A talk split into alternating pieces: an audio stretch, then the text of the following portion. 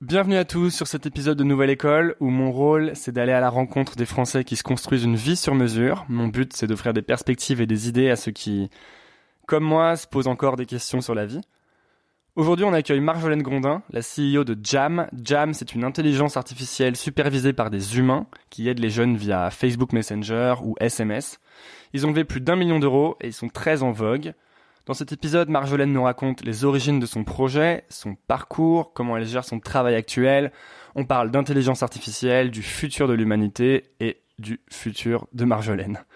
N'hésitez pas à liker la page Facebook Nouvelle École Podcast, ça m'aide beaucoup. N'hésitez pas à m'envoyer des cartes postales, ça me fait plaisir. Et bonne écoute. Donc je suis avec euh, Marjolaine Grondin, qui est la CEO de Jam. Jam c'est une startup qui est euh, assez en vogue en ce moment en France. Mais moi, ce que j'ai envie de te poser comme euh, première question, enfin bonjour Marjolaine. Salut. C'est euh, il y a pas longtemps, t'as fait le TEDx de Paris. Et euh, moi, quand on fait une interview comme ça, tous les deux, je suis déjà hyper stressé. Et du coup, je me demandais comment est-ce que tu prépares la, la conférence tech que toute la sphère parisienne suit. Ouais, c'est une bonne question. C'est pas mal de préparation. Heureusement, on est accompagné. en fait, je pense qu'il y a deux choses. Il y a la préparation effective, donc toutes les semaines, euh, tu vois euh, le coach euh, TEDx qui t'explique un peu ce qu'on attend de toi sur scène, qui t'aide un peu à faire aussi ton discours, clairement. C'est un coach officiel TEDx? Ouais, c'est eux qui ont créé en fait TEDx Paris. Et, du coup, toutes les semaines, ils t'aident à, travailler ton texte. et t'as la préparation aussi en toi, quoi, enfin, qui, est, qui est pour moi assez différente. je sais que moi, la façon dont je travaille, c'est un peu comme la mauvaise élève quand on était en cours, c'est un peu dans des moments. Tu procrastines. Ouais, et, et en fait, j'ai, ce qui fait aussi que je, ça me permet de faire pas mal de trucs parce que je me mets pas la pression un mois à l'avance. Et, euh, et, du coup, quand euh, t'es accompagné par un coach qui te dit euh, mi-août, alors c'est parti, ton texte. ouais, enfin moi je suivais cette préparation mais comme un exercice et sauf c'est juste, on va dire dix jours, une semaine avant que là je me suis approprié le sujet en me disant ah ok, je donne un TEDx dans dix jours mentalement je me prépare quoi. De toute façon, il y, a, cette loi de, de Parkinson qui dit qu'on va remplir euh, tout le temps disponible euh, avant de faire quelque chose. Mm, mm. Donc peut-être qu'on est plus productif quand on a une, euh, une grosse deadline et qu'on a Moi, je préfère comme ça. Genre le week-end avant, j'étais à fond. le, jour, la veille, on a fait une répète. je le répétais sur mon vélo. J'étais, je le disais tout sous la douche. Enfin, tu vois, ça vraiment Donc, hyper intense. Par cœur, ouais. Bah, non, en fait, je me suis un peu forcée à le connaître à 95% en me disant comme ça, ça je serais obligée d'être naturel en fait. C'est encore plus dur, je pense, d'avoir l'air naturel quand tu le connais par cœur. C'est mm. du jeu, quoi. Et je, je, me, je vais pas m'improviser actrice. Alors que quand tu le connais pas par cœur, mais que tu es assez confiante puisque tu connais quand même très bien, euh, non seulement t'es plus naturel, mais en plus, ce que je trouve vraiment dangereux quand tu connais ton texte par cœur, c'est que si tu butes sur un mot, tu te trompes de phrase ou t'oublies un truc, t'es perdu. T'es paumé.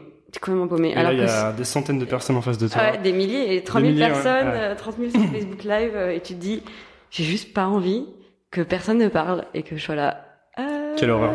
c'est les jours de cauchemar où je me réveille en sueur. Ah ouais, ouais, non, c'est clair. Mais du coup, si tu le connais pas par cœur, au moins, euh, tu te balades dans ton texte et mm. enfin, tu.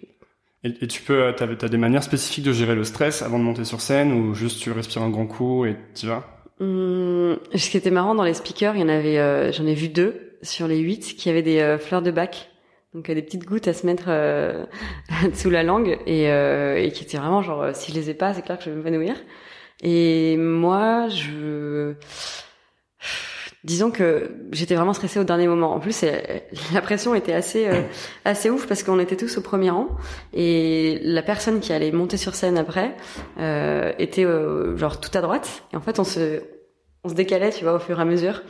Et, et donc quand tu regardes à ta droite et qu'il reste deux sièges tu te dis bon c'est pas encore moi, je regarde le speaker, tout ça. Et en fait, quand tu te retrouves le siège d'avant et quand tu te retrouves sur le fucking siège de droite, là tu te dis bon. Et là, vraiment, à ce moment-là, j'étais, j'ai écouté euh, Julia qui passait juste avant moi et je me disais, enfin, c'était flou quoi. Juste que ça finit là. Euh... Ouais, comme les musiciens avant de monter sur scène. c'est vraiment une, fois que tu y étais, dû, ça a dû te lancer. En fait, une fois que tu y es, hein, il y a, je pense, le pire moment, c'est le moment où on t'appelle et euh, tu, tu te lèves, tu montes sur scène et tu te dis j'espère que mon micro il est pas en train de tomber, j'espère que j'ai pas la braguette ouverte, euh, qu'il y a pas genre un petit souci.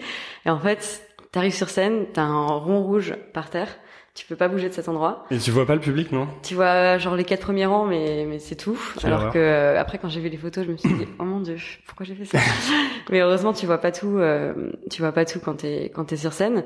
Et moi j'étais, j'avais quelques slides, ce qui est assez délicat en fait. Au début tu te dis ah bah les slides au moins euh, ça donne ma trame etc. Non, mais t'es pas Et en censé fait, les regarder déjà. Déjà, bon, tu les regardes pas, mais tu les vois par terre. Tu vois, il y a un petit retour. euh, et, euh, et ils te disent, euh, tu n'appuies que sur le bouton vert, qui est celui qui avance, surtout jamais sur le rouge qui est fait précédent. Enfin, tu vois, tout doit se passer vraiment. Euh, il peut pas y avoir un fail. Quoi. Hmm, En fait, la magie du TED, c'est que c'est parfait. c'est parfait. En fait, t'as l'impression que les gens ils te racontent leur histoire, c'est super naturel et Et en fait, c'est taffé comme des dingues derrière. c'est voilà, et, et en fait, s'il y a le moindre euh, souci technique, ça casse la magie parce que tu te dis ah oui, c'est- attends, t'as l'impression que en fait en tant que public, tu, tu te réveilles et tu te dis non mais en fait c'est vrai, je suis en train d'écouter une conférence qui a été préparée avec des slides qui ont été faits. Il y a vraiment cette espèce de magie de pff, tout est un peu arrivé là, on sait pas trop. Bah d'ailleurs, c'est un peu ce que ressentaient les gens. Moi, j'ai checké euh, sur euh, Twitter, etc., ce qu'en disaient les gens. Ils disaient Marjolaine nous raconte son histoire, c'est tellement bien. Et en fait, c'est tellement bien préparé que euh, on sait plus que c'est préparé. On a vraiment l'impression que les gens nous racontent une Mm. histoire. Et euh, ça, c'est vraiment. Et donc, tu leur racontais l'histoire de Jam. Ouais, j'ai vraiment pris ce, ce TED comme une opportunité non pas de raconter, euh, tu vois, ma vie, mon œuvre, euh, comment, euh, tu vois, après les cours, enfin, ou même en tant qu'étudiante, j'ai voulu entreprendre. J'ai pas raconté euh, combien on avait d'utilisateurs, combien de fonds on avait levé. J'ai pas, j'ai vraiment voulu me, me dire, bon bah j'ai huit minutes, je vais essayer de parler euh, de Jam en tant qu'entreprise en fait. Ouais. Et, et ça c'est assez nouveau parce que quand tu, je pense l'écosystème aujourd'hui startup fait que les gens ont envie vraiment de parler de l'entrepreneur, ils ont envie de parler de des levées de fonds, des euh, des, des accélérateurs que tu as rejoints, Mm. de et peut-être c'est enfin je pense que c'est pour moi c'est l'étape d'après, tu vois, de dire euh, OK, bon bah tout ça c'est des moyens, tout ça c'est une boîte, c'est la vie d'une boîte. Oui, on peut en parler, mais euh, peut-être qu'on pourrait aussi parler de des valeurs de la boîte, euh, de sa vision sur tel tel sujet et, euh, et c'est un exercice que on me demande moins de faire en fait. Alors, pour résumer, pour euh, ceux qui écoutent, Jam, c'est euh, une intelligence artificielle supervisée par des humains. Et en gros, qui s'adresse aux étudiants. Non, qui s'adresse aux jeunes maintenant. Voilà, c'est le, prof- le professionnalisme de mon podcast. et en fait, qui te permet de faire tout un tas de, de trucs. Tu viens parler à Jam sur euh, Messenger principalement, Mhm. et Jam va pouvoir t'aider avec pas mal de choses, trouver un boulot, trouver un resto. Ouais, alors Ouais, justement, euh, c'est à, la- à la base en fait, c'était vraiment pour les étudiants, pour les aider à trouver, euh, tu vois, tout ce qui était dans leur galère quotidienne, typiquement un appart, un boulot, un stage, etc. Et mais aussi euh, des bars, des restos. Enfin, en fait, on s'est dit bon, bah tout ce que les étudiants veulent, euh, on va essayer d'y répondre. Et il y a quelques mois, on s'est dit en fait, le conversationnel n'est pas adapté à tous les cas d'usage. Et typiquement, euh, trouver un appartement, trouver un job, trouver un stage. De toute façon, tu vas aller chercher par toi-même aussi. Mhm. Sauf si vraiment t'es en galère ou t'es pas sérieux ou tu sais pas du tout où chercher. Mais c'est très, c'est c'est presque illusoire en fait de penser que Jam va vraiment te trouver euh, l'appartement dans lequel tu vas emménager pour les trois prochaines années. quoi. Et parce que le conversationnel est pas adapté à ça. Quand tu cherches un appart, t'as besoin de regarder plein d'annonces sur plein de sites. Et, et on s'est dit ah mais c'est galère. Oui c'est galère, mais à moins qu'on fasse un chatbot, donc une intelligence artificielle conversationnelle qui te, qui ne fait que ça qui va t'aider à trouver vraiment mais parmi des milliers d'apparts, qui va t'organiser la visite, qui va Mhm. t'aider à faire Tu vas ton faire le dossier, etc. des appartements. Voilà, c'est ça. En fait, moi j'y crois si tu fais que ça. Mais si tu veux faire plusieurs cas d'usage, dans ce cas-là, il faut plutôt euh, ramener ça à une expérience. Et au début, on s'est dit l'expérience, c'est l'expérience de la vie étudiante, sauf qu'en fait, c'est hyper large. Être étudiant, c'est euh, plein de choses Ouais, différentes. parce qu'en intelligence artificielle, il y a le, ce, ce concept de domaine fermé Ouais. et de domaine ouvert. Mm. Et en fait, avec Jam, vous êtes dans un domaine plutôt ouvert, semi-ouvert. Vous pouvez pas complètement répondre à tout. En gros, un domaine ouvert, c'est je peux répondre à, à toutes les questions. euh, quel temps il fait Comment je trouve un appart euh, Comment est-ce que ça, je fais pour que ça se passe bien avec ma copine Et un domaine fermé va se concentrer sur euh, bah, juste trouver un appart, par Mm, exemple. Et du coup, avec Jam, vous êtes dans un Semi, parce Semi, que du coup, ouais. on a re- on a restreint euh, au temps libre. En fait, aider les gens à passer des bons moments, tout ce qui est en dehors de leurs obligations. Et donc, euh, pour euh, soirée, week-end, vacances, euh, t'as une heure de libre, deux heures de libre, t'as tel budget, t'as telle envie, t'es avec tant de personnes. Et ben, tu vas t'adresser à Jam, il va t'aider à trouver euh, un super resto que tu connaissais pas, à t'aider à trouver un film à regarder, une recette, euh, un week-end, genre de choses. Et donc, quand on dit que c'est une intelligence artificielle supervisée par des humains, ça se passe comment exactement? À quel moment c'est de l'intelligence artificielle? À quel moment c'est des humains? C'est en fait c'est toujours euh, soit juste de l'intelligence artificielle, soit euh, de l'intelligence artificielle aidée par des humains. Donc par exemple un cas où c'est juste de l'intelligence artificielle bah, C'est par exemple euh, le système a, a, identifié que tu voulais, euh, je sais pas, trouver un film, et donc il va il va lancer un scénario automatisé de recherche de films et de pro, enfin plutôt de recommandation de films. Donc il va euh, te montrer euh, deux trois images en disant tiens laquelle te dit le plus, c'est quoi tes acteurs préférés, quel genre de film, etc. Et vraiment te poser des questions. Et là on est dans un scénario fermé. Mais d'abord, il faut identifier le cas d'usage. Et en fait, aujourd'hui, euh, la plupart des chatbots qui existent, donc euh, pour ceux qui, enfin, en gros, un chatbot, c'est c'est Jam. Euh, enfin, un chatbot, c'est une intelligence artificielle avec à qui tu peux t'adresser par Facebook Messenger ou par d'autres médias. C'est un petit robot. Un quoi. petit robot, quoi. Ouais, un sur petit robot auquel on parle sur Facebook ou, sous, par SMS ou par une autre plateforme de conversation et qui va remplir une fonction en gros. Exactement. Et euh, et en fait, la plupart des chatbots aujourd'hui, ils s'attendent à ce que l'utilisateur ait un cas d'usage précis, qu'ils connaissent, qu'ils viennent pour ça, et qui, enfin, ils, qui s'adressent parfaitement à la machine, en fait. Et pour moi, ça, c'est euh, recréer une nouvelle interface, qui est conversationnelle certes, mais qui reste une interface. Et ce qu'on essaie de faire avec Jam, même si c'est un peu plus lent et plus coûteux aussi, parce qu'il faut de l'humain derrière, euh, c'est de dire, en fait, n'importe qui, tu vas rentrer dans Jam, tu vas commencer à discuter avec Jam, et même si tu dis euh, salut mec, ça va, euh, bien ou bien, là si la machine n'est pas du tout programmée pour comprendre ça, en fait il y a un humain derrière qui va arriver un peu à se dire tiens ça c'est la première euh, interaction et là Jam en tant qu'intelligence artificielle va proposer une réponse. Mais au moins il y a de l'humain au début. Donc vous avez vraiment fait le choix de ce système un peu mixte. Jusqu'à jusqu'à ce que tu aies identifié un besoin précis. Et là, tu, tu rentres dans un scénario automatisé. D'accord. Et pourquoi vous avez fait ce choix de pas justement être en scénario automatisé pur Ouais parce que sinon les utilisateurs, enfin pour moi c'est pas du tout euh, naturel en fait. Hmm. C'est comme si tu disais euh, un chatbot c'est comme un ami avec qui tu peux discuter, sauf que ton ami euh, il, comprend voilà il comprend que un cas d'usage précis et le reste il te dit euh, tu, je n'ai pas compris ta demande. Type euh, help euh, si tu veux savoir la liste de mes fonctionnalités. Et avec Jam, on a fait le, le pari de jamais donner une liste de features, euh, jamais donner un manuel d'utilisation, de pas. C'est vraiment l'idée de non, il n'y a pas d'interface. L'interface, c'est la conversation. C'est vraiment viens me parler comme tu veux et et est-ce que dans ce choix, il y a un côté, euh, euh, comment dire, historique de Jam, du fait que vous avez sûrement commencé avec un service assez manuel mhm. Et euh, du coup, est-ce que dans ce choix, il y a, ouais, vous prenez en compte ça hein ce, qui est, ce qui est assez marrant dans l'histoire de Jam, c'est que on a lancé Jam tel qu'il existe aujourd'hui euh, suite à un pivot en avril 2015, qui a un an et demi. Donc un pivot, ça veut dire qu'ils ont changé de stratégie de boîte. Ouais. Merci pour la traduction. et, euh, et, et en fait, au début, c'était vraiment on discutait avec des étudiants à la base, euh, de vive voix, comme on fait maintenant, puis par email, puis par SMS, puis Messenger, et on a commencé à ajouter des briques d'intelligence artificielle. Et pour vraiment aller plus vite, créer des templates, comprendre les messages, etc. Mais on s'est pas dit, tiens, on va créer un chatbot. Et euh, du coup, ben voilà, par quel cas d'usage on commence. Et, donc c'est l'histoire de Jam qui fait ça. Et je pense que c'est une force qu'on doit garder. Et moi, je suis toujours intéressé par euh, parce que je suis un gros fan de BD euh, et du coup je suis toujours intéressé par les origines des histoires. C'est toujours les meilleures BD d'ailleurs. Et euh, pour toi les origines c'était enfin t'as déjà raconté l'histoire pas mal de fois mais euh, à quel moment tu t'es dit euh, il faut que je fasse un produit pour aider les étudiants? Alors ça c'était au début. Vraiment c'est comme ça que Jam est né. J'étais étudiante, j'ai étudié euh, en France, à l'étranger. Et... à chaque fois, j'avais les mêmes problématiques. Ben, trouver un appart, trouver euh, même un canapé, savoir où sortir, euh, etc. Et je me suis dit, il euh, n'y a pas d'outils qui me permettent de le faire. Il n'y avait pas des groupes Facebook à l'époque À l'époque, non. Ah bon? Ouais. Ah, on vit, ça y est, on... Ouais, je perds le fil. à l'époque, il n'y avait pas de groupe Facebook. Euh, et justement, quand je pitchais, je disais, euh, Facebook, euh, ben tu postes un statut quoi pour dire je cherche un appart machin, mais euh, c'est pas ça qui va t'aider. et, euh, et en fait justement quelques mois après qu'on ait lancé notre plateforme d'échange qui ressemblait un peu à un Le Bon Coin avec le look de Pinterest pour donc un pour les campus pour les campus, ouais. les groupes Facebook sont sortis et même si ça a toujours été le bazar, finalement c'est un bazar qui qui marchote quoi. Ouais. Et, euh, et en fait pour euh, pour faire switcher les gens en leur disant mais regardez ici c'est mieux classé, c'est plus organisé, au moins c'est que sur la vie pratique etc. C'est plus beau que euh, un groupe Facebook en flux euh, vertical. Comme il y a tout le monde sur Facebook, et, hmm. c'est hyper dur de, de faire switcher. Et mais en tout cas le produit de base c'était vraiment aider les étudiants quoi. Et on a continué là-dedans jusqu'à rencontrer le conversationnel sur notre route et se dire tiens D'accord. Et à un moment, vous avez, tu dis que vous avez pivoté. Enfin, finalement, dans la vie des startups, il y a plusieurs changements comme ça. Vous, Mm. qu'est-ce qui vous a fait euh, changer? Vous êtes passé de quoi à quoi? On est passé de ce tableau d'affichage digital euh, pour les campus Mhm. à euh, Jam conversationnel.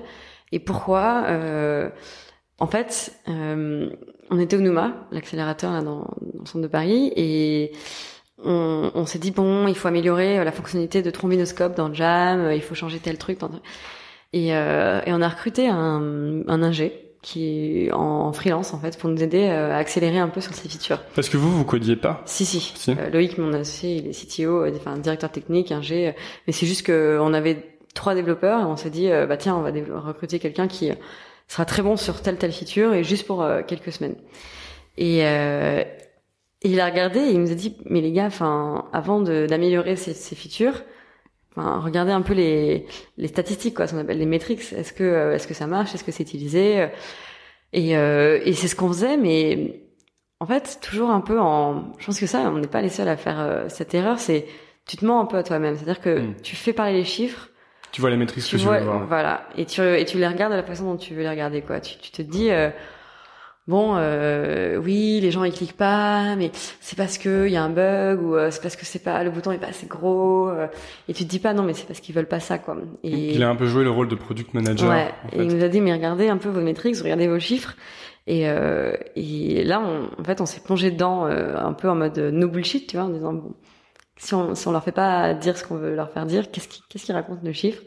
Et, euh, et en fait, on s'est rendu compte que si on continuait comme ça, enfin, enfin, en fait, on n'était pas en train de créer le produit qu'on était en train de créer. C'était pas que négatif, mais disons que c'était un peu une surprise. C'était pas ce qu'on avait imaginé. C'est euh, euh, les gens revenaient, les gens consultaient, ils scrollaient, etc. Mais nous, on se disait, ah, ils postent pas assez, ils commentent pas assez, ils, ils s'envoient pas assez de messages. Et en fait, on s'est dit, mais et pourtant, on continue quoi. Donc c'est qu'il y a quelque chose.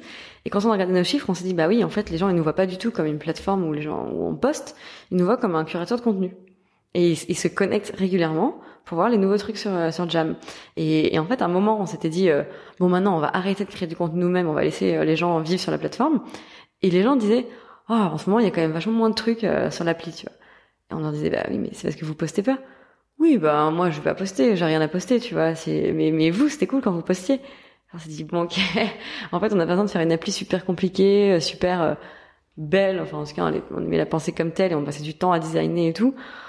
Parce que c'est pas ça qui viennent chercher les gens. Et euh, franchement, on aurait fait un, un Google Doc avec euh, des contenus cool, c'était pareil, quoi. Donc, euh, on voilà, on a repris un peu. Donc la leçon, c'était euh, écouter les Écoutez utilisateurs. les utilisateurs parce que ils diront ce qu'ils viennent chercher sur ton produit, quoi. Ils diront quel est leur problème et quelle est la, la solution que eux ils ont envie d'avoir. Et euh, et en fait, euh, c'est pas des questionnaires qui vont te l'apprendre, c'est pas euh, parce que le problème de des questionnaires et tout, c'est que tu fais vraiment dire ce que tu veux aux chiffres. Et c'est l'idée c'est vraiment euh, lance ton truc le plus vite possible et mets-toi avec des limites avec des popcorn derrière tes chiffres et, et regarde ce qui, ce qui se dit quoi. Et c'est là que tu vas voir. Donc pendant qu'on est sur les euh, un peu les conseils euh, entrepreneuriaux, toi il y a un truc qui est intéressant, c'est que tu as réussi à très bien t'entourer assez rapidement finalement. Euh, parce que toi tu codais pas Mm. Euh, et j'ai vu une, une vidéo de toi où tu parles de, de, de ça justement et du coup comment si on est comme si on a un profil comme le tien qu'on a un peu envie de faire comme Marjolaine comment est-ce qu'on fait pour euh, monter une startup qui va fonctionner? Qu'est-ce qu'on fait en premier? Alors vaste question Non, vaste question, mais en fait, aujourd'hui, même si tu codes pas, tu peux faire plein de choses. Tu peux créer des produits. Et ça, c'est magique. Euh, par exemple, il y a un outil qui s'appelle Strikingly qui permet de faire un site euh, sans coder, euh, vraiment super beau, qui s'adapte sur mobile, tablette, euh, machin, et, euh, et qui permet en fait de tester s'il y a une appétence. Et moi, dans l'équipe, ils m'appellent, euh, comment ils m'ont appelé hier? Strikingly Gourou ou je sais pas quoi, parce qu'en fait, dès que j'ai une idée, je fais, non mais sinon je fais un Strikingly. Et en fait, euh, c'est comme ça qu'on teste plein de trucs. Et hum, je pense qu'il y a beaucoup de, de gens qui veulent se lancer et qui se disent ah non mais moi j'ai un profil business mais euh, c'est pas grave euh, j'ai l'idée donc euh, je vais chercher un tech et il va me le faire. Moi quand je me suis lancée j'ai des potes qui m'ont dit euh, mais t'es folle de t'associer avec un ingénieur. Enfin je veux dire euh, une fois que tu lui as dit l'idée en deux minutes euh, il peut aller le faire tout seul. Mm. Et c'était là euh, non ça marche pas comme ça et c'est dur de faire comprendre que c'est pas l'idée qui fait tout et c'est pas euh, enfin je veux dire un ingénieur sauf si il a l'appétence produit business euh, etc design euh, oui a il- enfin dans ce cas-là mais euh, en fait, ce que je veux dire, c'est qu'un ingénieur peut pas faire tout seul. C'est que et, et un business ne n'est pas non plus bloqué. En fait, c'est c'est c'est juste une autre façon de, de, de commencer à créer, mais tu peux commencer à faire quelque chose même sans coder. Et c'est pas parce que tu sais coder que tu sais tout faire. Ouais, et puis il faut aussi, je pense que il faut pas, il faut pas vraiment penser que les gens vont piquer ton idée aussi. Non, vaut, ça, vaut c'est- mieux en parler à tout le monde de ton Ouais. idée parce qu'en général, elle est pas aussi bien que ça. Et surtout, euh, ça demande pas- du boulot, quoi, de faire marcher une idée. 1%, hein, Donc, euh, ouais. ou- euh, je Moi, moi, je les vois comme un multiplicateur. Si t'as une, une bonne idée, plus une bonne exécution, plus Mm. une bonne équipe, tout ça se multiplie. Donc, je sais pas si les idées sont moins importantes. Je pense que c'est important quand même. Mais, euh, Oui, mais elle va évoluer. En Voilà. fait, c'est une idée, quoi. Vraiment, c'est, j'ai, oh, j'ai une idée, quoi. Mais, euh, et parce des, si tu fais signer un accord de confidentialité Ah, avant non, de, non, avant de présenter ton idée, je veux dire, je pense que c'est pas la bonne méthode. non, non, euh. c'est pas la bonne méthode. Ce qu'il faut, c'est vraiment laisser les gens l'enrichir, parce que de toute façon, tu fais pas ton idée pour toi. Sauf si tu veux être ton seul client, mais sinon, euh, il faut vraiment que tu confrontes ton idée à d'autres gens, au marché, à des utilisateurs, à des critiques, euh, et, et pas, et pas se dire, en fait, c'est compliqué parce que il faut, nous, avec Loïc, mon associé, on appelle ça des éponges sélectives. C'est, en fait, tu peux pas te dire, euh, euh, tous les gens qui me disent que mon idée, elle est nulle, euh, ils ont tort. Ils ont rien compris et machin. Il faut quand même écouter. Mais tu peux pas non plus te dire, ah, bah, j'ai des gens qui y croient pas, c'est mort. Il y a beaucoup de gens qui n'ont pas cru à, à ce que tu faisais. Bah oui, ouais, clairement, il y a plein de gens qui... Tu leur en parlais, qui te disaient Ouais, c'est qui me nul. disaient, bon, euh, enfin, on n'a pas forcément besoin, euh, je vois pas un peu l'op- l'opportunité. euh, et même quand on s'est lancé euh, sur le jam euh, actuel, les- il y a un an et demi, personne ne parlait de chatbot, de conversationnel, etc. Et c'était marrant, quoi. C'était vraiment, euh, mais pourquoi vous faites pas une appli Euh, Mais je comprends pas. Pourquoi il y a pas d'appli Pourquoi il y a pas d'appli Pourquoi il y a pas d'appli? Et euh, oui, c'est marrant de. Enfin, en, fait, on était vécu comme, euh, c'est un peu perçu comme des, des, des fous un peu intéressants. Mm. Enfin, genre, euh, bon, c'est un peu fou ce que vous voulez faire, mais c'est quand même marrant. Euh, mais aujourd'hui, c'est ah bah oui, euh, un chatbot, bien Maintenant, sûr. vous êtes en pleine hype. Ouais. Vraiment, euh, Mais en tout cas, il y a un an et demi, c'était euh, c'est marrant, Jam, ils font pas d'appli. Et même quand tu parles aux gens en disant, euh, euh, je souviens une fois, j'ai clashé un mec comme ça, mais sans le vouloir, mais j'avais donné une un- une conf à l'Epitech, et donc il y avait je sais pas des, des centaines d'étudiants qui écoutaient machin, et, et je raconte pendant tout, le- tout le truc. voilà, il n'y a pas d'application, c'est du conversationnel, tu parles avec lui par SMS ou par Messenger, comme avec un ami, machin. Et la première question, il y a un mec qui, tu vois, mais tu sens le mec sceptique là, qui, qui lève la main et qui me dit, euh, mais du coup, euh, enfin, j'ai essayé de l'avoir sur l'App Store, euh, j'ai pas trouvé, euh, pourquoi? Et là, j'ai dit, c'est pas contre toi, hein, mais qu'est-ce que je dis mal pour qu'en fait personne ne comprenne qu'on d'app. pas d'appli, quoi? Et là, tout le monde a rigolé et tout, et j'étais là, je je suis vraiment pas contre toi, mais on n'a pas d'appli, quoi. Et je l'ai dit dix fois, et, euh, et pourtant. Donc, euh, même si après les gens te disent ah mais quand même une appli ce serait bien parce que ça fait plus sérieux, plus machin, bah faut y croire quoi. Puis maintenant, euh, les chatbots sont en train de rentrer dans le dans les habitudes des gens. Pas Enfin, encore. on est au tout début. ouais. Mais euh, si tu penses que toi, c'est quelque chose qui va s'imposer et que les applis vont disparaître Parce qu'on entend ça aussi. Alors je pense pas que les applis vont disparaître, je pense juste qu'elles vont interagir entre elles et que ce sera des services en fait qui seront peut-être pas présentés sous la forme d'une appli, qu'on aura quand même quelques apps euh, phares. Typiquement, tu vois Facebook, euh. Genre de choses. Donc où- on aura des on microservices. aura et voilà et après c'est donc on aura des apps et on aura des petits services qui interagissent entre eux. Euh, typiquement voilà je commande un Uber et en même temps ça va euh, faire euh, je sais pas moi euh, lancer euh, l'eau du bain chez moi et lancer une playlist Spotify. Enfin pourquoi devoir euh, cliquer sur euh, Spotify puis Uber puis un tel puis euh, autant que les applis interagissent entre elles. Et moi je pense à un article qui m'a l'un de ceux qui m'a plus intéressé euh, depuis ces dernières années, c'est vraiment un article qui disait euh, les API vont se parler entre elles en fait les, Mhm. les applis même les services vont vont échanger entre eux et, euh, et l'appli finalement c'est un moyen d'y accéder mais il y a peut-être euh, Puis ce qui va être intéressant aussi, c'est quand les, euh, on va pouvoir faire des chatbots de groupe. Mm. Euh, où on pourra par exemple être en discuter avec un groupe de personnes et commander un Uber pendant qu'on discute ou même je pense euh, moi moi j'ai un truc où je suis vraiment nul c'est en, en shopping. Hmm, et euh, c'est une catastrophe quoi. Je regarde les sites je me dis non mais ça c'est euh, c'est bien c'est nul j'en ai aucune idée. Et de pouvoir faire un chat et de, de se montrer les fringues et de se dire ok ça c'est bien merci je prends un petit groupe de d'amis Mm, mm. sélectionnés sur le volet. Ouais. Et euh, donc ça ça va être vraiment intéressant aussi. C'est un truc auquel vous pensez déjà chez Jam ou? Ouais en fait on regarde vraiment ce qui se fait euh, ce que Messenger fait. On attend WhatsApp aussi je pense qu'ils vont faire des choses intéressantes pour les chatbots Est-ce qu'ils vont vraiment faire des choses intéressantes vu que ça appartient à Facebook et que Facebook a pour priorité Messenger a priori pour l'instant? Bah, moi, je, je pense, apparemment, en tout cas, il y a des rumeurs Mm. euh, qui disent que euh, WhatsApp est en train de travailler sur un aussi se mettre sur les chatbots parce que euh, finalement, c'est un outil de messaging qui est hyper utilisé. Donc euh, après, c'est vrai qu'on peut le voir aussi comme une stratégie de euh, Messenger, ce sera vachement pour les marques, euh, pour discuter avec des services clients, un peu une nouvelle génération, et WhatsApp, ça reste pour les potes et les groupes de potes. euh, mais euh, Alors justement, on parle des marques. Euh, vous, chez euh, Jam, vous, vous avez des partenariats du coup avec des marques. C'est ça votre business Ouais. model, non. Donc comment ça se passe euh, exactement? En fait, euh, je pense que le partenariat qui est le plus parlant, c'est la fourchette. Euh, du coup, tu peux, dans là, on est en train de le développer, donc d'ici début octobre, euh, tu pourras discuter avec Jam. Il va te proposer des restos que nous on a sélectionnés sur la fourchette, et tu vas pouvoir le réserver juste en discutant avec Jam. Donc c'est parce que finalement, euh, le fait de se dire, tiens, je vais aller dîner. Euh, allez, je vais aller sur euh, l'appli ou le site euh, La Fourchette ou un autre. Je vais regarder parmi tous les restaurants, mettre mes critères, trouver ceux qui ça prend du temps et en fait ce que toi tout ce que tu veux c'est être dans le bon resto qui te plaît, qui correspond à ton envie sur le moment, euh, qui correspond aux gens aussi avec qui tu, tu vas dîner. Souvent même, c'est juste tu veux une aide à la décision en fait. Ouais, c'est Parce ça. que l'enfer, c'est de, de faire euh, l'aller-retour avec euh, Mm. tes potes, ta Mm, mm, copine sur, euh, C'est c'est horrible, tu sais le moment où tu dis à quelqu'un euh, OK, mais tu veux manger quoi? Je sais pas. Et euh, non, je sais pas ce que tu veux, tu dis bah OK, on va manger thaï. Non non, J'aime pas, pas, trop, mais ce que tu veux quand même. Ah, t'es là mais attends. euh. Ouais. et euh, et là l'idée c'est vraiment que Jam il Ah, apprenne moi, à te j'utilise. Jam maintenant pour faire ça. Cool. D'ailleurs, tu dois voir mes messages. Ouais, faudrait que je regarde. mais euh, mais du coup, euh, l'idée c'est vraiment qu'on puisse aller jusqu'au bout du service et nous on prend une commission quand euh, quand euh, on fait la réservation. Ce qui est vraiment, je trouve, vertueux comme business model parce que si la personne en face elle est pas prête à réserver, que tu vas pas trouver un bon resto, que euh, elle réserve pas via toi, etc. Bah, on gagne pas d'argent. Et du coup, ben ça nous oblige vraiment à avoir un bon service. Et notre business model, il récompense le fait que les gens sont Et est-ce que les gens savent que vous êtes euh, sponsorisé par la fourchette que- Ben, on le dit. Tu Ouais, vois, vous le dites. On le dit euh, très clairement. Enfin, on n'a pas de, si tu veux, on n'a pas un site sur lequel on a écrit euh, tous nos partenariats, etc. Mais euh, quand quelqu'un demande à Jam, on, a, enfin, on lui dit. Quand je donne euh, un TEDx ou là le podcast, je le dis sans. Enfin, tu vois, pour Mm. nous, c'est, c'est, on a vraiment réfléchi à comment est-ce qu'on fait pour faire un business model qui soit, qui corresponde aussi aux valeurs de Jam.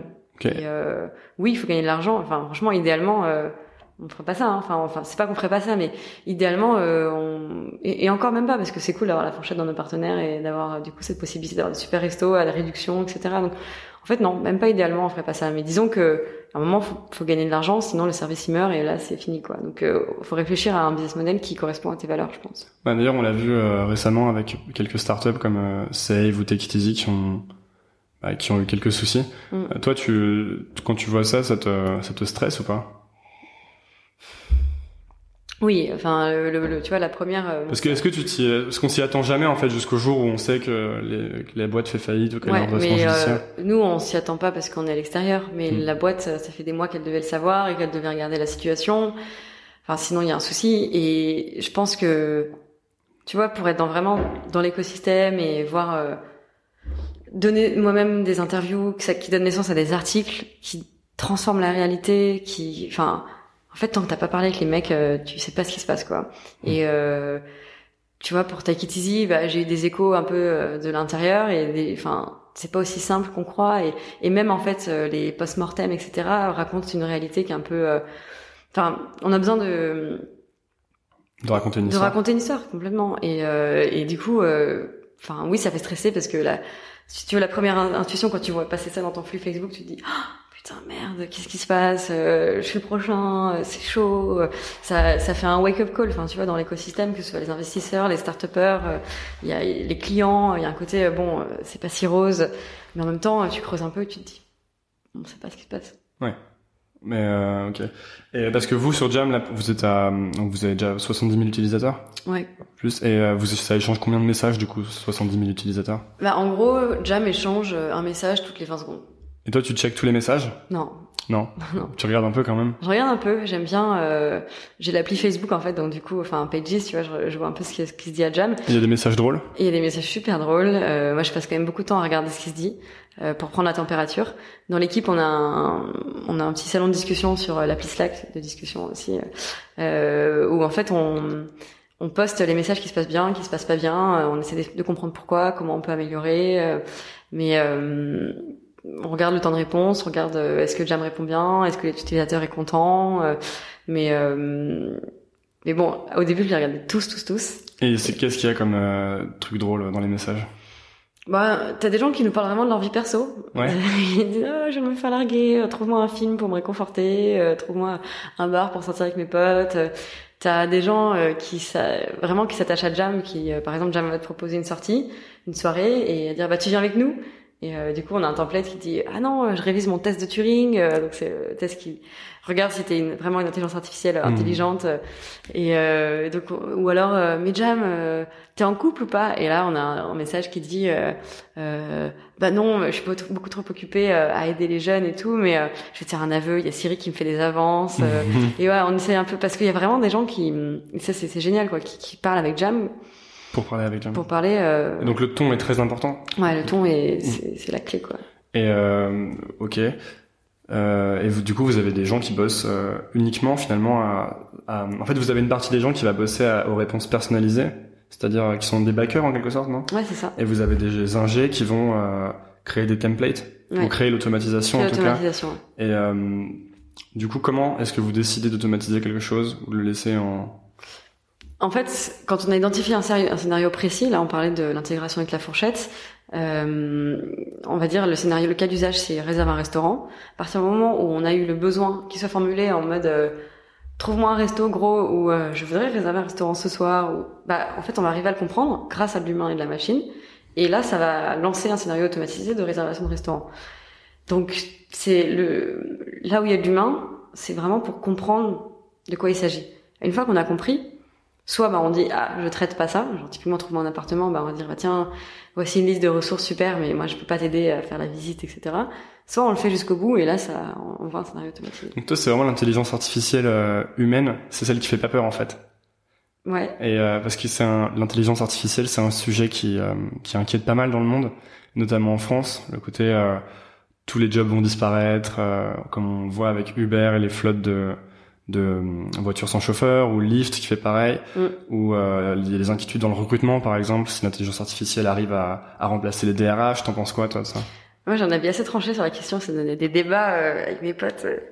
En fait, je pense que on a une période de transition. Qu'il va y avoir euh, une transition qui sera pas forcément facile pour euh, nous, enfin pour notre génération et peut-être la prochaine avenir. Mais je crois, enfin, je pense que l'humain, il a mieux à faire que de travailler juste pour s'occuper. Que pour moi, ça, c'est euh, espèce de de, de l'heure pour euh, j'ai être violente mais pour attendre la mort. Enfin, je, je je crois pas du tout au job pour le job. Mais après il y a peut-être des jobs pour vivre aussi. Mais c'est quoi pour vivre? Bah pour survivre si t'as pas d'argent. Mais pourquoi pourquoi regarde. T'as un humain il bosse et on va le payer euh, on, va lui payer son salaire à la fin de la mhm. journée et après on va dire bah finalement il y a plus besoin d'un humain ça peut être un robot qui le fait. Bah qu'est-ce qu'on fait de l'argent? Bah autant le donner à la personne tu vois genre en fait toi tu parles tu penses à des revenus de base alors universels? universel c'est un autre débat mais j'y crois aussi. D'accord. Euh, je crois juste que c'est c'est c'est c'est pas c'est on marche sur la tête si on dit euh, on va faire travailler cette personne. Il faut que les gens aient du travail pour avoir du travail. Voilà, ça, ça pour moi, on marche sur la tête. Et, et le travail est rémunéré parce qu'il permet de produire quelque chose, mais pas parce qu'il est à occuper le temps de la personne. Et donc, s'il y a un robot qui peut produire cette, cette chose-là, s'il y a un robot qui peut euh, euh, conduire, par exemple, pourquoi faire travailler un chauffeur? Parce qu'il va pas produire plus. Pour moi, le, salaire, il a existé pour euh, récompenser une productivité. Et c'est une invention assez récente d'ailleurs, les jobs, les salaires, euh, les carrières. Ouais, et, et, et en fait, c'est, tu t'es récompensé avant, c'était effectivement bah, par le fruit de ton travail, que ce soit l'agriculture, que ce soit euh, le commerce, que ce peu importe en fait ce que tu fais, mais si tu crées quelque chose, t'es récompensé. Mais moi, j'aimerais pas me dire que toute la journée, je vais travailler et on va me payer, alors qu'un robot pourrait faire exactement la même chose, mais on se dit bah ouais mais non parce que sinon Marjolaine sera pas payée. C'est il faut réinventer la façon dont on occupe notre temps. Et, et pour moi, enfin, on peut pas juste travailler pour travailler, alors qu'on sait très bien qu'un robot pourrait faire la même chose. Donc il va y avoir une période d'adaptation, et j'espère qu'il y aura des politiques publiques euh, que ce soit du revenu universel, qui soit peut-être une solution temporaire, mais qui diront bah voilà, en fait, vous n'avez pas, vous avez plus besoin de travailler. Mais maintenant, ça veut dire qu'il y a une partie des gens qui produisent et une partie des gens qui reçoit le revenu universel. Hum, non, pas forcément. Ça peut vouloir dire qu'en fait, euh, aujourd'hui, on n'a plus besoin de faire travailler les gens de dur labeur pour qu'ils survivent. Peut-être aujourd'hui, on a assez de ressources pour que tout le monde puisse vivre décemment et que la société continue de tourner. Mais moi, je pense pas que ça veut. C'est pas parce qu'il y a des robots qui conduisent, qui balayent, qui servent à manger, etc., que c'est la fin de l'humanité. Ça veut juste dire que l'humanité, elle va faire autre chose. Alors, mais tu vois, j'ai des potes qui me disent, mais attends, tout le monde n'est pas artiste, tout le monde n'a pas envie de euh, réfléchir à je ne sais quoi. Certes. Alors justement, moi, je pense que tout le monde est un peu à de la créativité en soi et devrait essayer de la développer, et que je pense que c'est même la meilleure réponse à l'automatisation. Parce que toi, qu'est-ce que tu, comment est-ce qu'on, euh, ok, je travaille en ressources humaines. Euh, et je trie des CV mm. et euh, je suis très inquiet parce que je me dis que d'ici 10 ans il y aura des machines qui pourront le faire à ma place qu'est-ce que je fais Comment Parce que j'ai pas, même si j'ai pas envie de, même si je travaille pas forcément pour survivre, je pense que le fait de s'occuper, enfin le fait de ah travailler, ça donne un sens à sa vie. Super important. Voilà. Travailler ou faire des choses tout simplement. Et du coup, qu'est-ce que je fais alors euh Bah, tu réfléchis à pourquoi est-ce que tu as fait ce boulot, qu'est-ce que ça apporte, euh, quelles sont les valeurs que tu as mis derrière euh, le tri de CV. Et donc tu vas t'être aidé à construire la machine aussi. Et enfin, je pense qu'il y a plusieurs voies. Ça dépend de chacun. Soit ça va être, je vais aider à construire les robots euh, en disant bah voilà moi ma, propriété intellectuelle quand je trie un CV bah c'est que je vais regarder telle chose telle chose telle chose. Euh, soit c'est passer plus de temps à discuter avec les gens en entretien ou qui sont dans l'entreprise euh, ou alors c'est complètement aller faire autre chose. Mais c'est complètement grotesque pour moi de dire euh, non non euh, Madame machin qui était depuis 10 ans euh, au tri de CV on va la garder alors qu'on sait qu'on pourrait mettre un robot. D'ailleurs en 2008 quand il y a eu la crise aux États-Unis il y a énormément de gens qui ont été licenciés et on s'est rendu compte que c'était les beaucoup d'entreprises avaient pris ça comme excuse pour licencier une bonne partie du monde qui servait à rien finalement. Mm. donc sûrement qu'il faut essayer de préparer ça du mieux possible. Mais ouais, travailler pour s'occuper, pour moi, ça devrait être l'inverse en fait. Tu sais, c'est comme manger pour vivre et pas vivre pour manger. Bah en fait, Faudrait vivre pour manger Bah, il faudrait. Enfin. Moi, je vis pour manger, très clairement. Mais non, mais clairement, en fait, l'idée, c'est le parallèle, c'est en gros, enfin, faut peut-être remettre un peu le, le pour la cause en fait. Euh, finalement, on a travaillé parce qu'on avait besoin de survivre. Si on en a plus besoin, peut-être qu'il faut se réinventer. Et toi, tu ferais quoi si tu faisais pas Jam? Si Jam euh, faisait faillite euh, et que c'était bah, l'enfer sur Terre? C'est un peu ma question du moment, c'est de me dire toujours en fait, enfin, c'est une question qui revient souvent, mais pourquoi est-ce que je fais ça à la base Pourquoi j'ai fait ça Et pourquoi est-ce que tu fais ça alors? Alors, à l'origine, c'était parce que euh, j'ai identifié un besoin, un problème en tant qu'étudiante, et j'ai voulu résoudre pour rendre ma vie plus facile. Et j'ai voulu entreprendre parce que pour moi, c'était un bon moyen de, de résoudre ce, ce problème, euh, de créer quelque chose. Et donc aujourd'hui, bah, vraiment, pourquoi on fait Jam, c'est pour aider les gens, comme on disait tout à l'heure, à prendre des bonnes décisions. In fine, c'est pour être plus heureux. Alors ça fait un peu, euh, on veut rendre le monde plus beau, etc. Mais notre, notre vision, c'est vraiment de dire, de façon très euh, unitaire, enfin individuelle. Euh, si tu prends des bonnes décisions, si tu t'occupes bien dans ton temps libre, ben, tu vas être au final, au finir à mesure plus heureux. Ben, je peux le faire avec Jam, puisque voilà, j'embauche 15 personnes, on aide 70 000 jeunes, 20 personnes à trouver des choses et tout. Et euh, je pourrais faire en discutant one to one, tu vois, avec des gens. Je pourrais aller voyager, faire je sais pas quoi. Enfin, en fait, il y a plein de formes. Et pour moi, ce qui est important, c'est toujours garder le pourquoi, mais moi, j'adore la photo, par exemple. Je fais de la photo, j'ai déjà exposé, ça c'est un truc qui me passionne. Malheureusement, j'ai moins le temps d'en faire aujourd'hui, je m'y consacre moins. Bah, peut-être que je ferais ça. Peut-être qu'en fait, je me dirais, euh, prendre les gens en photo et raconter des histoires et, et euh, toucher les gens avec mes photos, bah, c'est en fait le même euh, pourquoi que Jam. Donc, ce qui t'intéresse, c'est de toucher les gens. Ouais. En fait. Et qu'est-ce qu'il y a de plus gratifiant pour toi, du coup, dans Jam? C'est quoi la partie que tu préfères? Le moment où tu te dis, ah, je sais pourquoi je fais Jam? Euh j'ai deux réponses. La, la première qui m'est venue, c'est euh, l'équipe. C'est vraiment pour me dire, euh, tu vois, là, on est dans nos bureaux. Euh, quand t'es arrivé, je te dis, oh, regarde, t'as vu, on a fait ça, tout ça, c'est cool. genre, c'est vraiment de voir l'équipe qui est motivée, qui, qui se dit, en fait, je suis pas en train d'avoir un job pourri. qui tu me construis un endroit où c'est cool de vivre, en fait. C'est vraiment de me dire, enfin, tu vois, on n'a pas d'horaire, tu peux bosser de chez toi, tu peux. On a des gens qui sont à Montréal, on a quelqu'un qui est en Afrique du Sud, on a quelqu'un qui est à Lille, qui vient de temps en temps, qui Enfin, le but, c'est vraiment de créer un écosystème où les gens sont vraiment contents de bosser, et ça, c'est vraiment hyper important pour moi. Et la deuxième chose, c'est clairement nos utilisateurs, quoi. C'est de voir les messages des gens qui, qui adorent Jam, qui nous envoient des cœurs, euh, qui, qui en parlent autour d'eux. C'est génial. Et à l'inverse, il y a un truc que tu détestes dans ton job? Quelque chose que tu aimes vraiment pas faire? Euh... Parce que détester, c'est un peu fort. Ouais, non, mais- non, mais clairement, en fait, euh, bon, ouais, ce truc que j'aime pas, moi, c'est tout l'aspect juridique, euh, social, compta, euh, Mais ça, justement, on va pouvoir l'automatiser. Donc, euh. Ouais, bah, j'espère, c'est ça fait pas marrer. Et depuis quelque temps, t'es, euh, les, euh, en tout cas, les, les médias aiment bien Jam et aiment bien ton histoire. Et du coup, t'es très sollicité. Tu parles au TEDx, tu fais des conférences, t'es, t'es pas mal invité. Et ça, c'est un truc que t'aimes bien faire? Ouais, c'est Ouais. un truc que, que j'aime bien faire quand je sens que j'ai la liberté de raconter ce que j'ai envie de raconter. Et, euh, et je je m'éclate, quoi. Euh, alors, pour, euh, pour finir, on part sur les questions du style. euh, est-ce que t'as une routine du matin? Ça dépend. Ouais. du coup, je sais pas Du si coup, ça je se sais pas. routine. Mais non, il y a des moments où j'ai vraiment une routine. J'essaie de me lever, de me lever à heure fixe, euh, de euh, méditer, euh, boire mon café. Tu en te fais le miracle morning, Voilà, j'essaie de faire un peu. Je check pas euh, mes messages avant euh, Ouais. au moins une demi-heure, machin. Euh, et puis il y a des moments, franchement, où je m'en fous. Ouais. Ouais. C'est euh, en fait euh, c'est vraiment ça dépend de mon humeur quoi. J'ai des moments où je me dis OK, maintenant routine, ça va m'aider à être productive, être plus euh, plus happy pour ma journée, machin et des moments où je suis là mais enfin ma vie est déjà assez compliquée, j'ai tellement de trucs à gérer la journée et tout, genre euh, si j'ai envie de me lever euh, à heure à l'heure que je veux, si j'ai envie de, Manger un hamburger. voilà, voilà, de, de glandouiller, de enfin voilà quoi. Pas obligé non plus de rentrer dans le tu vois le, le truc à fond de je fais mes exercises in the morning et après je fais euh, Après, j'écris mon mon journal. jus, et, euh, après j'écris mes pensées et pourquoi je suis non, Ah ouais, ouais, ouais. Et puis tu dois boire ton, ton café avec pile la dose de, Ouais. de vitamines, etc. Et euh, ça fait donc là, ça fait déjà, euh, ça fait plus de deux ans? Ouais, ça fait.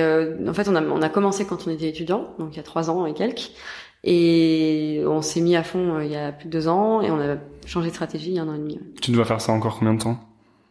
Le temps que ça dure J'essaie de pas le voir comme. euh, en fait, euh, justement avec des amis, parfois on se dit ah c'est comme un, un marathon qui a des allures de sprint. euh, Et j'ai un ami qui m'a Il dit. y a un bouquin qui s'appelle Sprint, juste derrière toi.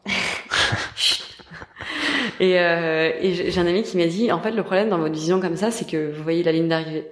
Et euh, c'est assez, ça peut être un peu anxiogène. de tu joues à un euh, jeu qui est fini. Ouais, de se dire, euh, ok, c'est quoi la ligne d'arrivée, c'est quoi la ligne d'arrivée? Pour moi, tant que ça m'apporte à l'instant T ce que j'ai envie que ça m'apporte, ben, je continue quoi. Et puis le jour où je verrai que je suis plus alignée, j'arrêterai. T'arrêteras. Et euh, tu lis, du coup? Est-ce que je lis? Ouais, c'est quoi le dernier bouquin que t'as lu? Alors là, je suis en train de lire euh, Hit, le, le bouquin sur, euh, en gros, comment euh, EAT EAT, ouais. Sur euh, l'alimentation, euh, le philosophie sur euh, la viande, comment les animaux sont traités, euh, sur euh, comment bien se nourrir, euh, etc. Bon, c'est pas un roman, euh, c'est pas un roman, mais en tout cas, c'est euh, ça se lit très bien et euh, ça m'apprend des choses. Et si tu devais conseiller un bouquin euh, aux gens qui écoutent et qui veulent, par exemple, se lancer dans l'entrepreneuriat? Euh, pour moi, le bouquin pour se lancer, c'est Rework. Rework? Ouais. Ok, bah, c'est très bien parce que je l'ai pas lu. Rework, R-E et euh, W-O-R-K. Les entrepreneurs de 37 Signal et c'est euh, Qui font Basecamp maintenant. Ouais, exactement. Et euh, c'est un bouquin qui, euh, qui a des chapitres qui font euh, une page, une page et demie, qui se lit super bien, qui est no bullshit. En même temps, leur blog est tellement bien. Ouais, non mais c'est génial. Franchement, moi c'est le premier bouquin que j'ai lu, je l'ai fiché, je l'ai annoté, j'ai et euh, Vrai Sciences Po. Euh, ah, chut, fashion. ça dévoile trop là. Mais euh, mais ouais, le premier bouquin pour euh, pour se lancer, euh, tu peux le trouver à la Fnac, tu peux le trouver sur Amazon en anglais ou en français, euh, et au moins euh, t'as les clés pour commencer. quoi. Et pour finir, tu dirais quoi à, à la Marjolaine qui a 16 ans?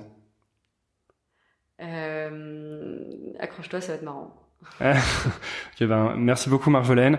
Vous pouvez trouver Jam sur leur site internet hellojam.fr ou sur Facebook, c'est fort Hello Jam Ouais, ou jam. ou Jam. Mm. Et ben, merci beaucoup. Merci.